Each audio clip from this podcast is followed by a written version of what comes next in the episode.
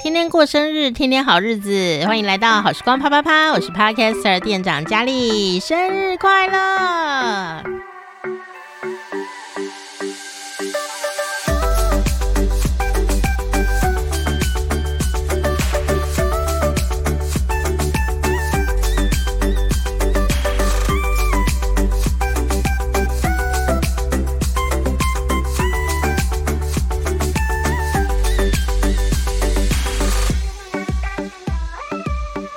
月十一号的寿星生日快乐！今天呢是一月十一号哈，那当然呢我会呃尽可能提早一天哦就把节目放上来，因为有有的时区的朋友呢哦可能跟我们台湾的时间不太一样哦，好，但是呢哦这个还是要先跟大家报告一下啦。那这个前面一月一号到一月八号的朋友可能会说，那为什么我找不到我们的呢？因为我还没录。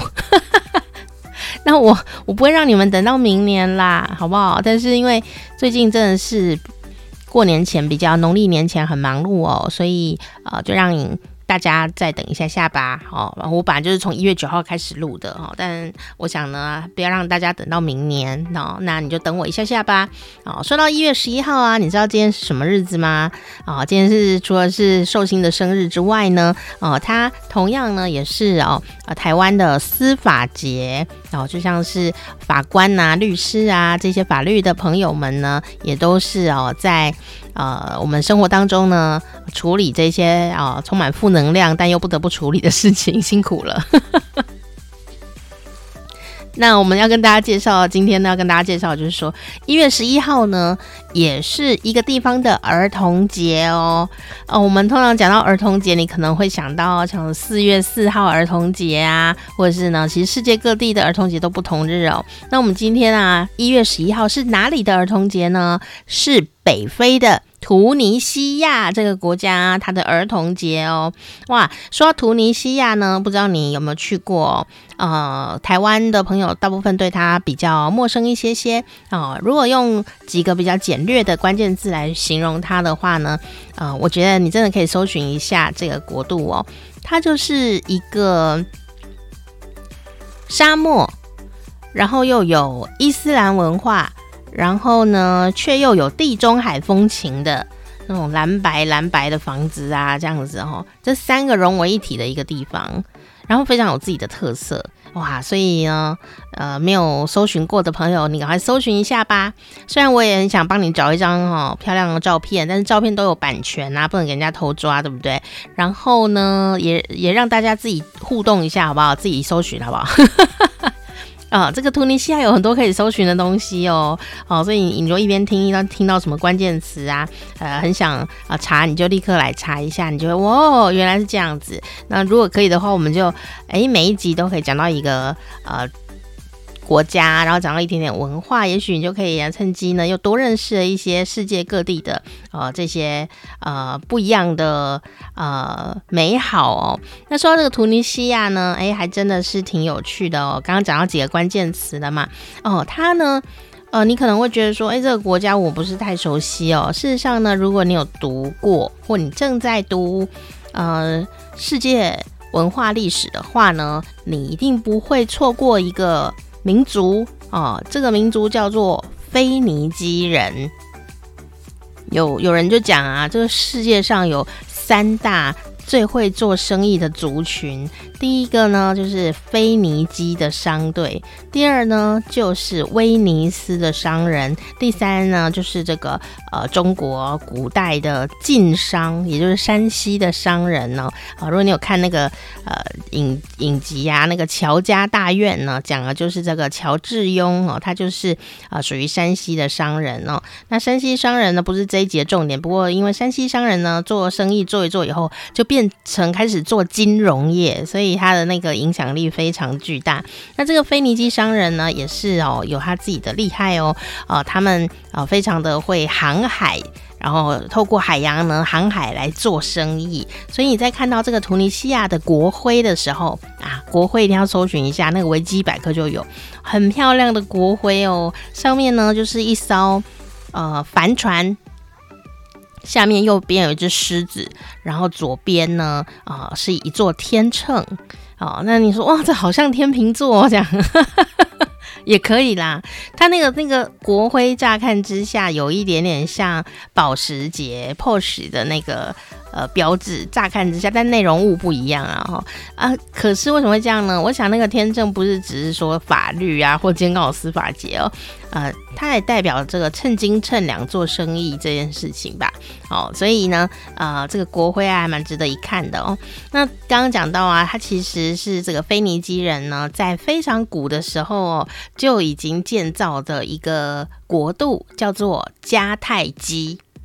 好，所以如果您有在读古古文明历史的话，您应该有听过迦太基这个国家。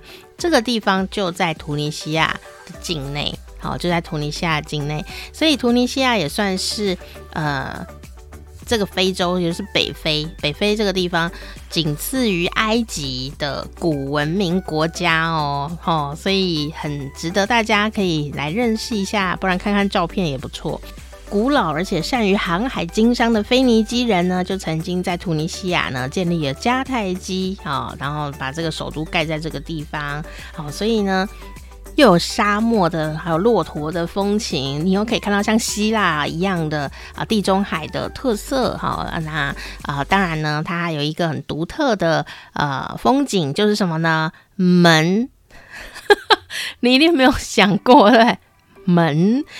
呃，通常我们会注意人家的门，呃，应该就是呃庙啊、皇宫啊那一类的，或者说比较大的古迹啊、哦、豪宅啊，你可能会注意他家的呃门哦、是怎么样哦。但事实上呢，在突尼西亚门呐、啊，每户每家都是一个风景，所以呢，呃，如果你搜寻突尼西亚门。你就会看到非常漂亮的各家的门的照片，就知道旅客们有多爱拍他们家的大门哦。那这个大门呢，不但是真的大门，人家住宅的大门之外呢，它其实啊也是突尼西亚呢最有风情而且卖最好的伴手礼之一，叫做突尼西亚门。那他就不是真的给你带一个大门板回来，他是做一个小小的门，然后一个装饰品。可是那个门都是非常的精巧，然后呢有他们的特色，很很漂亮，彩色的这样很缤纷，所以很多人就会把那个突尼西亚门的这个呃纪念品带回来哦。那带回来以后呢，呃有一些真的就是一片呃这个装饰，有一些那个门可以打开耶。那个门呢、那个装饰品的门打开，里面有有的有镜子说，所以呢，真的很很巧妙啊！没有人没有想过有人在卖门，对不对？不过呢，真的真正的门呐、啊，不仅是门面。在当地呢，也是身份地位的象征哦。在突尼西亚的大门的设计风格啊，你就可以看出当地的信仰哦。那因为呢，这个伊斯兰教啊的教义是禁止偶像崇拜的嘛，所以呢，你就可以看说它的门框啊，或者是啊一些彩绘的瓷砖啊，其实就不会有什么人物图像出现。那最常见的呢，就是一些植物。花子，花子，花子是什么？我是花子啊，叶子，一些花啦，叶子啊，这个植物，还有呢，大量的几何图形哦，哦，其实蛮美丽的哦。那啊、呃，到了突尼西亚的时候呢，你就会看到各式各样的大门。那典型的啊、呃，突尼西亚大门呢，最少会有三个门环。那各有各的用途哦，不像我们现在，我们现在人可能就是一个门铃，然后按就叮咚叮咚，或者按了以后，嗯嗯嗯这样，好，但是他们呢，典型的突尼西亚大门有三个门环，那呃有有很很很多作用，比较两个哈，比较高的两个比较高的呃是给大人用的，那大人怎么用这两个门环呢？高的左边男主人用。所以，当他敲那个门环的时候，女主人哦就会来开门。那高的右边呢，给客人用。听到右边高的这个门环哦，就是由男主人来开门，那不就是声音要不一样喽？是不是声音要不一样？哦，就是说左边高的那个男主人敲门的时候，叩叩叩哦，女主人听到叩叩叩就要赶快来开门。但是如果是右边那一个门环哦敲。扣扣扣的时候呢，哎，女主人不能出来开门哦，男主人要出来开门哦，就是这样子。然后那是客人的哦，那而且呢，当时如果有客人要来，女主人还要回避呢。好，那接下来呢，我们说有三个门环嘛，那女主人要用哪一个门环？哦，这实在是太不公平了。低比较低的那一个门环呢，好，是女主人或者是小朋友在用的。所以事实上，女生比较身高没那么高啊，还是地位不高 哦。总之，它就是有这个三个门环哦。那这个三个门环敲出来声音是完全不一样的，所以在里面的主人呢，就可以透过门环的空空空空的声音呢，立刻辨别来者何人，是什么性别和年龄的大小。好，所以如果小朋友或者说呃女生啊，哦这个女主人要回来敲门的话，因为大家就会知道了哦，要谁要去开门了这样子哦。那据说呢，啊、如果啊这个生了一个小朋友的话，就会哦在门上再多装一个门把哦。那刚刚讲的是门环嘛，现在讲的是门把。但是如果呢，这个家里面的孩子啊，可能就呃过世啦，或者是跟呃家庭断绝了关系呢，就会把这个呃加上去的门把哦，呃直接拆掉啦。哦。听起来还蛮直截了当，很很很很有立即感，对不对？然后这小孩呢不听话，离家出走，就把。当时代表他的那个门环、那个门把啊，直接拆掉这样。不过呢，根据有去当地呃旅游的朋友呢表示呢，仔细一看呢、其实并没有很多门把被拆掉的痕迹，虽然有这个习俗啦。如果呢，你暂时没有办法搜寻图尼西亚门的话呢，你也可以想象一下天方夜谭的那种感觉。然后上面呢，就是有一个穹顶，哦，很像是应该说它就是代表像清真寺一样的这样的一个建筑哦。那呃，就算呢，呃，没有这样的一个穹顶圆弧状呢，门上也会用很多的园钉哈，呃，钉钉的这个呃钉出这样子的一个星星啊、月亮啊、要代表的就是幸福啊、的意思。所以你就会看到上面都有很多的、哦、小园丁在这个上面，然后呢也有呃许多的造型。那特别有些地方很爱蓝色哈、那不同的颜色呢也有代表着不同的意义哦。啊、欢迎大家呢有兴趣的话呢，啊、也可以来呃搜寻一下哦。而且这些门环呐、哦，都可以做成专辑了。刚刚有讲啊，这个一个门都至少三个门环嘛。那这个门环就扣扣扣的那个门环，每一家每一户的门环都根据他家的地位啊、啊经济状况啊，都有各式各样的特色哈、哦。所以呢，光是看门环呢，你就可以看很久。今天呢，给你介绍就是这个哦，突尼西亚的门。好、没想到这门可以讲那么久吧？那如果你去突尼西亚玩的话呢，啊、这个地方还有一些伴手礼啊，一些特产，就是像这个皮制品哦，这个皮制品就卖得相当好，而且都真皮的，呃，不会太贵。好、那有兴趣的朋友呢，在那边就可以找到很多这样子的东西。还有像什么呢？像是有人去土耳其呀、啊，也是会买那个灯。就是一个灯，然后很有异国情调，好，很有这种伊斯兰风情哈，这样的一些灯，那边也是会有，好，但是我觉得买灯是不错，可是你要不能脑热，因为有时候你要想好你拿回来要摆哪里。灯很有功能哎，如果它就是小小一盏的话，啊，不但是有异国情调，很漂亮哦，啊，它也可以照亮你的财位。哦，如果你有在信风水的话，啊，财位上面绑呃放一个一直亮的灯，哈，其实呃很有帮助。说那可是问题是啊，你在买这些呃比较大的纪念品的时候，还是要先想过哦，你在家里是要摆在哪里，或者说哦我暂时不摆，那我收纳要收哪里，免得你有时候哦发疯起来，就是哦会买太多。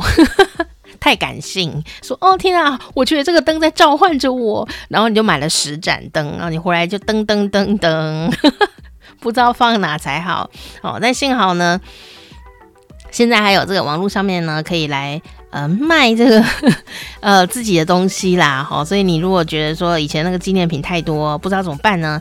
其实你可以把它流通出去哦，有时候还可以赚一小笔钱啊、哦。而且呢，你觉得？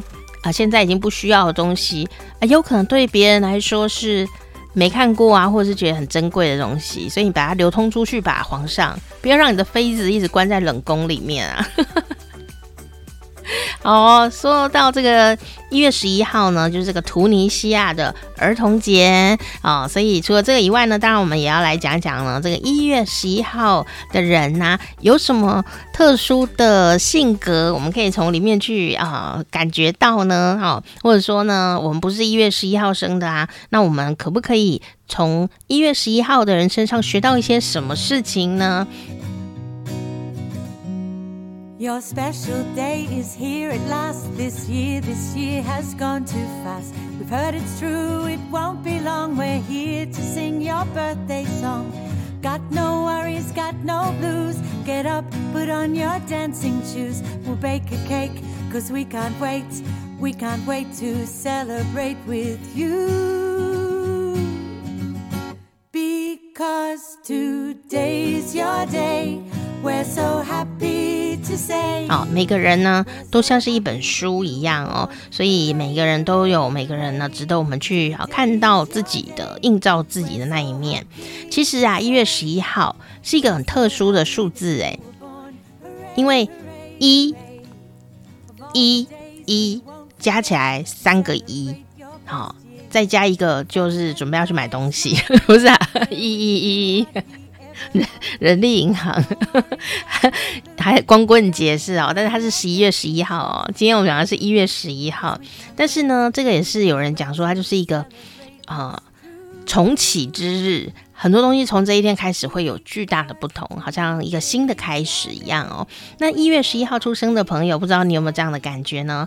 其实啊，他的直觉力是非常高的哦，哦，而且你对那种不看不到的东西。挺敏感的，那看不到的东西不代表说一定是灵异事件啦，哦，就是说有一些直觉性啊、你就是比人家可以先知道，或者是说，嗯、呃，你就是可以感觉到一些特别感性的东西、抽象的东西。然后有人看到，呃，一定要眼见为凭的时候，你不需要，你可能都已经先知道了。所以呀、像什么算塔罗牌啊，哦，或者是说像古代有些什么魔法师啊这些的哦，哦，可能呢都还蛮适合你，但现在没有这些职业。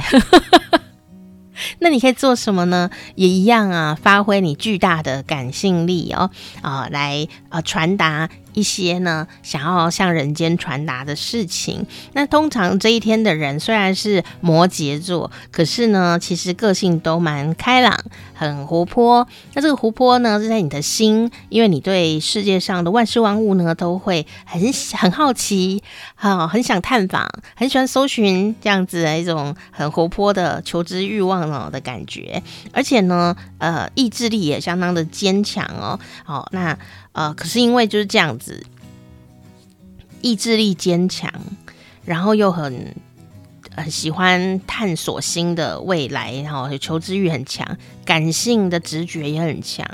这种人呢，好就很好，但是呢，有时候啊，因为你只相信自己，所以有可能你只听得到自己在讲什么。那这当然有一些原因啦，因为可能你的判断力就比人家快啊，你你你知道的东西就比人家多了啊，所以有时候你会觉得别人没有你这么聪明哦，所以呀，呃，你也不一定会相信别人的话。好，这个是好事也是坏事，因为当你变得很固执，都不听人家的话的时候啊，其实你的心呢，你的本来应该很厉害的那种哦，啊、对于未知或者是。呃，不具体的东西的一种感感受力，也有可能就被自己蒙蔽起来了。因为你只相信自己，你没有办法感觉到外面人事物的呃感觉跟变化。好，所以也要特别留心这件事情哦。特别在什么呢？呃，谈恋爱呀、这方面的事情的时候，哦，你相信你可能就是一个非常会照顾别人的人，因为你超级体贴。为什么呢？因为体贴一个就是技术性嘛，哦，就是能够做出体贴的这件事。第二个就是观察力，哎，你观察力非常的敏锐哦。别人可能筷子啊还没掉，已经掉到一半了，你你已经给他一双新筷子哦，真体贴的啦。就是因为这样啊，所以你也蛮固执的，可能你会固执的觉得说，你你听我的就对了啦，这样做是比较好啦。那有时候久了啊，人家就觉得你。呃很难沟通哦，也有可能会这样。而且你还蛮呃，你知道一一一一嘛，就是很自己的一种感觉。你可能就是呃，也没有很想要跟别人去妥协、去沟通哈、哦。那还有一点呢，比较特殊的事情就是说，在性方面呢，在性方面呢，其实你也不会呃太这个叫什么，就是因为你很喜欢探索世界，有可能你也不会说把自己设很多的限制。但是呢，还是要跟你说哦，虽然你可能呢。呃，这个很想尝鲜哦，充满着对这个未来的探知欲望哈、哦，呃，但是你还是要慎选对象，有的真的是不该吃的东西，吃了会落腮。不是说人家喜欢你，或者说我想探知未来，你就会去探知。性这件事情上面呢，第一个就是很容易生病啊，然后第二个就是 像你这么有感性的人的话呢，哦，就是。对于呃看不到东西特别敏感的人，诶，有时候你可能对某些磁场啊也会很敏感。然后呃，你如果就是没有好好选对象的话，你选到一个衰人呢，你又跟他发生性关系，有可能你就会跟他磁场产生一些呃共鸣，哦你就跟他一起衰下去。好，所以还是要特别的呃留意哦，特别在这个谈恋爱啦啊，或者是这个身体的呃部分呢哦，一定要好好的慎选。为什么呢？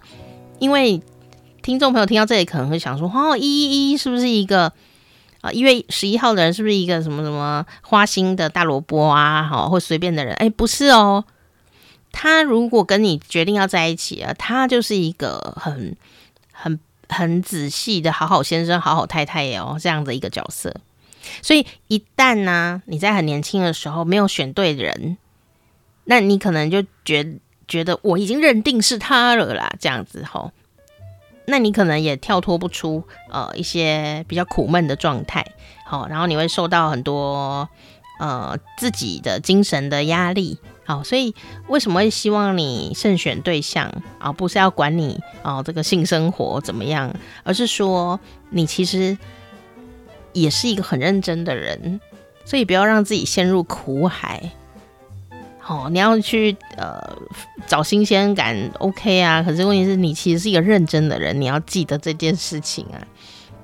那工作上面呢，因为刚刚讲啦，这个呃今天生的人呢是非常的有创意的、有灵感的啊、可以抓到一些看不到的东西，这样子的感觉，这种感受力哈是很珍贵的。所以像艺术创作啦、设计师啊。作家啦，还有像心灵产业，比方说呃心理咨商师啊，啊灵媒啊 这些的，其实都是需要很丰富的感知能力，好，而且你也有散发一种领袖魅力哦，呃直觉力很强。但是这里就有一个点，就是说，呃直觉力很强，而且呢，你知道这个事情就是未来会这样。可是有时候你说不出来为什么未来会这样，那旁边人是不会服你的。那你就说，可是他就是会这样啊，相信我就对了。人家为什么要相信你啊？因为没有逻辑呀，对不对？没有逻辑呀。哦，那所以有时候我们要提升我们自己说明的技巧，不是只是靠直觉。好，你如果说要创作一个东西，说我不知道，我不用解释，我就是觉得它摆在那边就是比较好看，颜色就是这样弄比较好看，因为你不用去跟人家解释，那无所谓。可是有时候你要做事啊，比方说你是设计师，你就要去跟客人解释说，为什么你这个红色要放在绿色的右边，而不是放在左边嘛？你要去解释它，所以你有没有这个说明的能力？好，如果你有，或者是你是一个领导人啊。啊，或者你是一个谈恋爱的状态，你要去跟另外一个人解释为什么你要呃这样这样做，那样那样做，为什么不是这样做的话，哦、呃，其实也要有一些沟通的能力，好、不能说我觉得就是要这样，就是要这样，哦，人家就觉得你是不是太任性？哦，其实你可能是对的，但是对方真的听不懂你在讲什么，好、所以这是一个困境，对不对？这是一个困境哦，好，那啊、当然啦。呃，你呢，财运其实蛮不错的。有时候你就不太会为金钱烦恼哦哦，那但是你要注意哦，呃，虽然呢、你不为财务烦恼，可是呢，呃，别人会烦恼。你如果把这个钱拿来做什么艺术学习呀、或者什么探索心灵领域啊，哦，这种玄妙之事啊，其实也是很不错哦。啊、可是你也是要注意一下你的这个财务管理哦，不要整个就是呃被呃人家骗钱骗走哦，这个也是要小心哈、那这一辈子我们要注意一些什么事情呢？我们可以做些什么呢？其实一月十一号出生的人啊，永远都有一颗赤子之心哦。所以呢，如果你可以啊、这辈子都拥有赤子之心，然后看什么都很新鲜啊、都有孩子们的创造力哦，这样真的很棒。但是随着年龄长大呢，我们除了有赤子之心之外，也不能永远像个孩子一样就北吧给，然后白目哈。所以，我们能不能长大呢，也是一个很重要的事情。呃，因为呢，这一天出生的朋友呢，有很好的审美的眼光，然后呢，也有很敏锐的感性啊、神圣的事物、神秘的事物、美丽的事物，你都可以穿越这些具体的东西去感受到哦、所以，你有一个自己独特的呃品味哦。所以以呢，呃，这个要发展是很重要。但我刚刚也讲了，你要怎么样把你的这一些直觉力呢，翻译成地球人现在听得懂的话，这就是一个你连接的能力。啊，有时候你就没有这个连接能力，因为你没有去学，啊，你也没有去给自己经验练习。哦，很多时候沟通这种事情就是多练习。然后看方法练习，失败成功，失失败成功，成功这样就会越来越强。可是有时候呢，哎呀，没这个经验嘛，所以呢，呃，你就觉得自己好像可能这方面比较不行。有时候你就会偏食，你就一直往那个你行的那一个地方，呃，一直偏去了。好。哦，有时候就会进入一个自己的世界里面，然后觉得全世界都不懂你哦。其实并不是这样，是你不想跟大家沟通哦。所以醒一醒哦，哦，所以呀、啊，这也是很难嘛，因为每个人都有自己的小功课啦。哈、哦，呃，在这一个呃看不见的世界，也许虚拟的世界，也许这种呃感性的世界啊、我们应当顺从自己的心，好、呃，用开阔的心来享受这个。呃，你可能会不舒服的现实人生，然后呢，运用一些小小的技巧。好，为什么要学习一些沟通技巧，学习一些表达技巧？其实就是为了要怎样让这个世界不要来烦我们，你知道吗？我们的一颗小小的感性的心，拥有巨大的直觉力。但是呢，我们如果沟通能力好一点点的话呢，哎，其实你就可以隔绝这些外界呢，呃，对我们的误会跟烦恼啦。哦哦，那你也可以去表达你想要表达的事情。哦，这个呃，就是要提醒自己多多来练习啦。哦，那呃，这个十一月啊，不是一月十一号的 出生的朋友呢，呃，三个关键词就是你的判断很感性。好，那当然这是一个天赋喽。哦，你有绝佳的天赋。好，第二个就是天赋，第三个呢就是提醒你呀，该拒绝的事要坦然的来拒绝哟。因为你常常可能会一直也是在帮别人做事，哦，那但是你觉得我应该就是要帮他弄啦，哦。一月十一号的人，上辈子呢是一个什么样子的呃过去呢？让我们留下一些小小的遗憾，这辈子想要来完成哦哦，这个就说啊，这个古代呢，在这个美索不达米亚平原上面，哦，这个一个古文明啦哦，在担任萨满这个角色，也就是一个祭司啊这样的一个角色哦，所以呢，你就知道哎。这是一个拥有跟大自然沟通力量哦，有强大的直觉跟灵感力量的一个角色，而且呢，啊、也是一个呃非常优秀的人，或者就是像国师这样的一个角色啦。你可以看一下唐老师，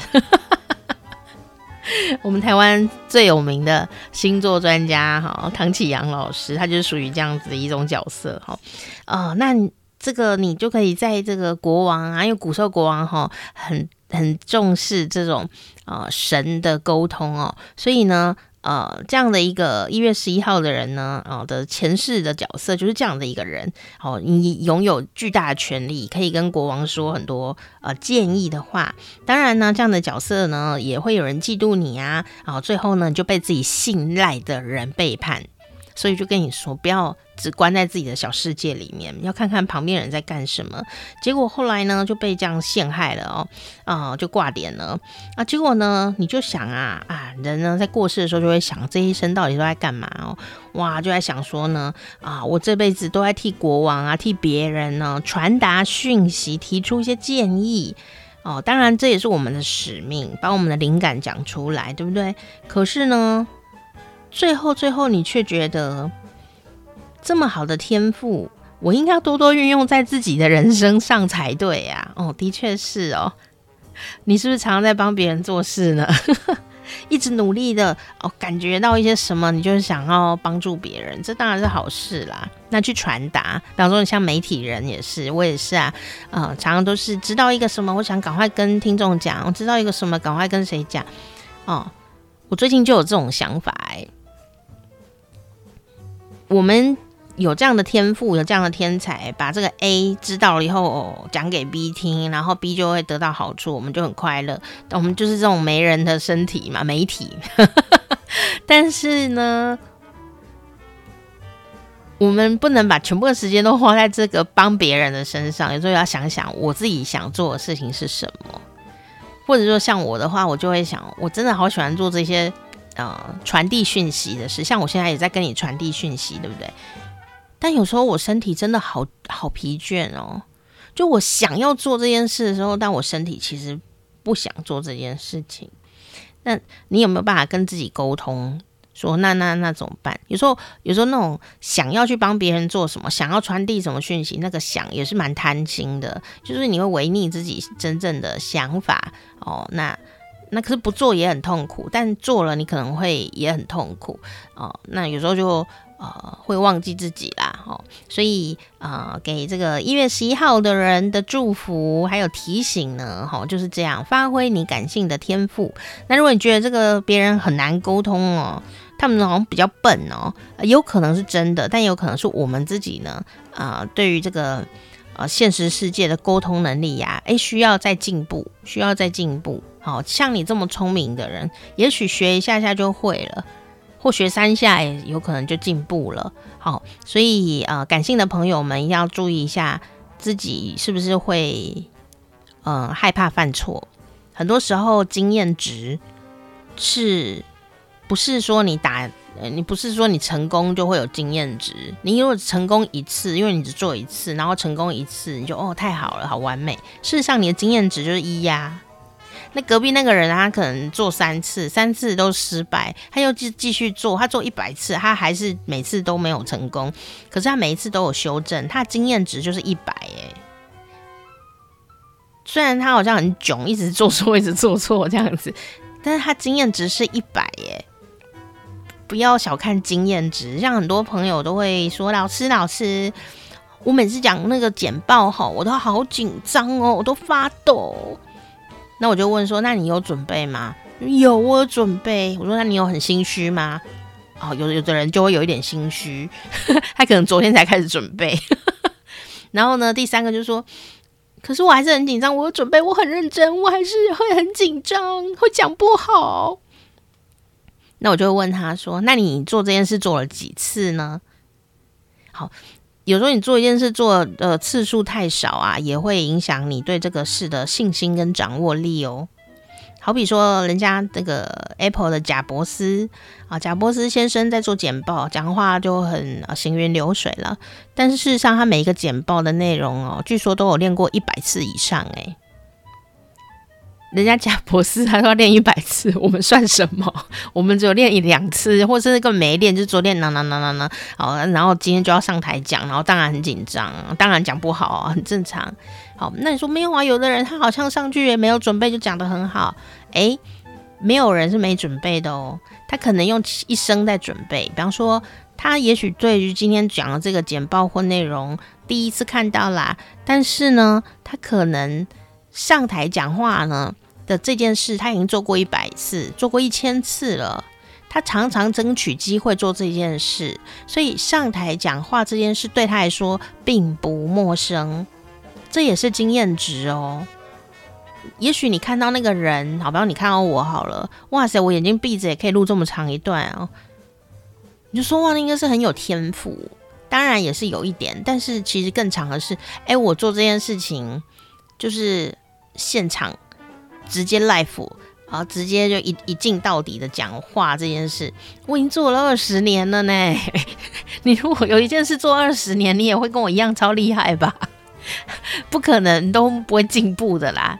所以有时候经验值这件事情很重要，好，所以提醒我们的比较感性的朋友啊，或者说你正最近新年嘛，你想要学一点新东西，或者说这一月十一号的寿星啊，那可能敏感的人、高敏感的人，呃，心都是脆弱的啦，有可能你别人跌倒一下下，你只别人只是说哎呦，你可能啊这样子。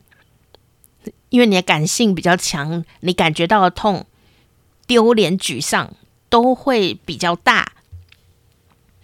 但是，哦，但是这个是真的啊，因为我们高敏感的人就是这样子，没办法哦。那个一朵花掉下来，我们就哭一整天，就是这种这种样子。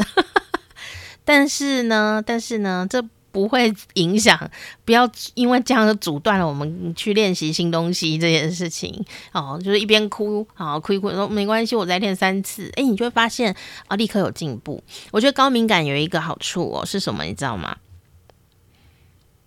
当你呀、哦，知道痛了以后，没有去放弃，你还是去改良，你可以改良嘛？改良以后呢，哎，再次。呃，去前进。呃，高敏感的人虽然对痛苦的事情的敏感度特别高，你会想退缩，这个很正常。可是事实上，高敏感的人呢、对于美好的事物，像刚刚讲的一样，美好的事物的敏感度也是相当高的。所以我觉得，虽然对痛苦的感觉呢会被放大，我们神经就是比较敏感，但是对于尝到甜头这件事，我们的感觉也是特别甜呢。是不是这样？所以我刚刚有说，一月十一号的人呢是感性嘛的，有这种巨大感性天赋哦。我们可不可以理解自己在运用这个呃情绪上面啊，感觉力上面呢有一些不一样？就是我们对美好的事物呢，特别容易去追求，是因为我们呢特别感觉到了那种爽感啊，那种舒服啊，一般人啊感觉不到的。但当然反过来，痛觉、挫折，我们也会比别人容易感觉到。可是没有关系呀，我们多做了几次，多练习几次，可能就不会再痛，或者说，呃，你就掌握到技巧了。那你掌握到技巧，当然就比较不会哦、又痛到。哦，就是这样的感觉，你可以去试试看，好，去练习看看，好啊，不要练了，练了也没练，然后弄了一两次就觉得哦，算了，这个东西不是我的天分，啊，天分不是这样用的，好不好？不要以为这世界上什么东西都靠天分哦！很多人活到年纪很大啦，都还是在学东西。好，都我觉得这个是呃，要要提醒一下我们这种比较高敏感的人的呃一个状况哈。好，那今天呢，跟大家介绍一月十一号呢有什么值得我们大家一起去探索的新世界、新文化，好，那也跟大家分享一月十一号的人的生日，好，的特色到底是什么？希望呢，也可以呢，给大家带来美好的一天哦。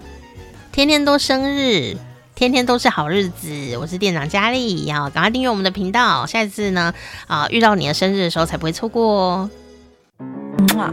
Raise a glass, you've made it another year. Happy birthday, have a laugh, crack a smile, even shed a tear. Because it's your birthday. Pop the cork,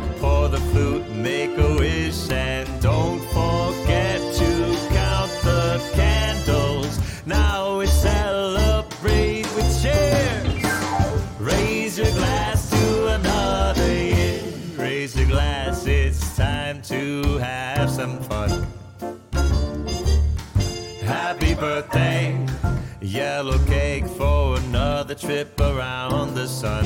Because it's your birthday,